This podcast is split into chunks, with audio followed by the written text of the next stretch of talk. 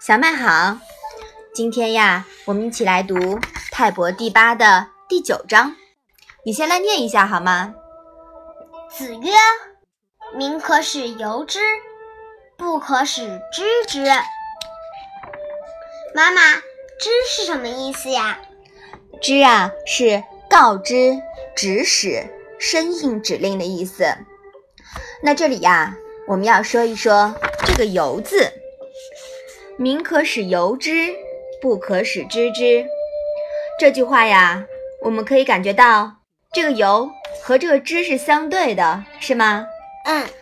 那么这个知是生硬指令，那这个由呢，就是有进有出，以德教化之，以刑法规范之的意思。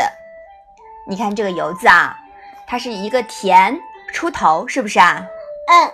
那么。给人一种三面封闭，有一面出头敞开这样的感觉，对吗？嗯，那人呢，就从敞开的这个门出来。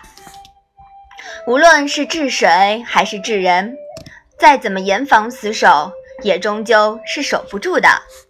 但是呀，也不能绝对自由，否则就不成器了。在《左传》“子产不毁乡校”中有这样一个词语，叫“小决使道”，就是小小的决口，它反而啊能有一个正确的道路。这说的是水。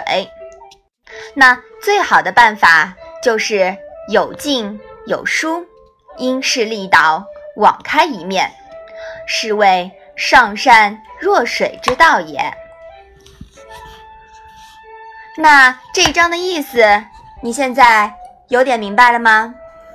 孔子说：“对于百姓，有敬有疏，以德教化之，以刑法规范之，使他们能自觉自察，合于法理而自行作为，不能仅依靠言语或者行政命令去告知。”指使他们怎么做？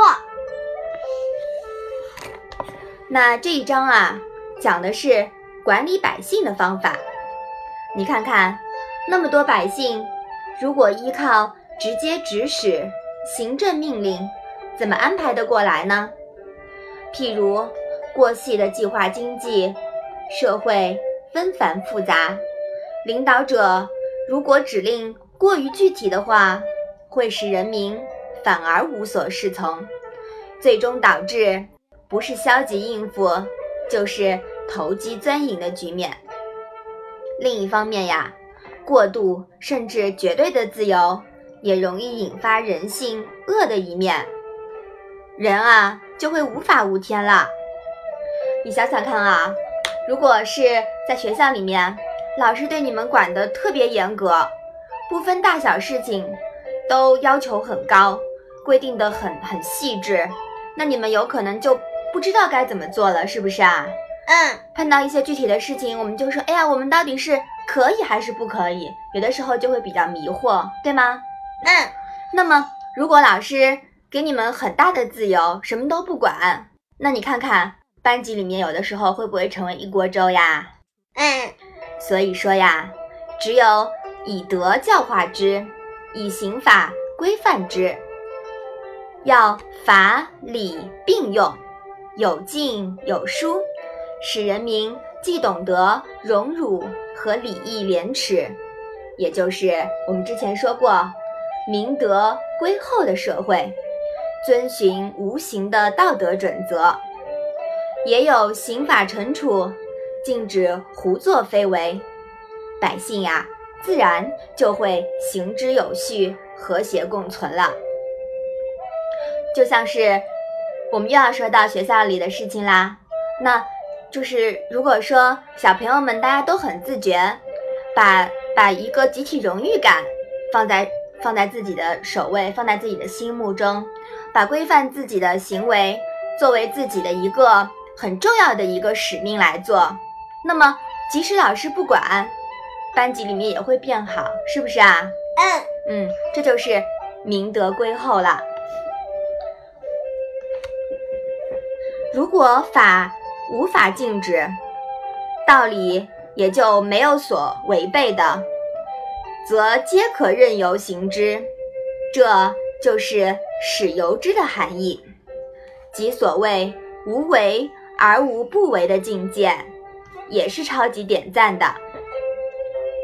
那么我们这里说到超级点赞啊，其实是有根据的，因为孔子呀对子产就是超级点赞。子产是谁呀？呃，我们其实，在呃第五篇里面呀提到过子产。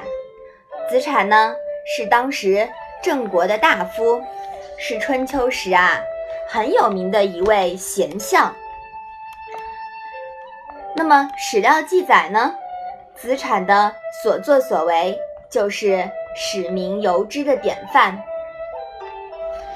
我们在第五篇的第十五章里面呀提到过子产的使民以义这种方针。那么在这一章呢，呃，估计孔子呀是受到了子产的启发以后，才做出了施政总结。也就是我们说的“民可使由之，不可使知之”。好，我们把这一章啊再复习一下吧。子曰：“民可使由之，不可使知之。”好的，那我们今天的《论语》小问问就到这里吧。谢谢妈妈。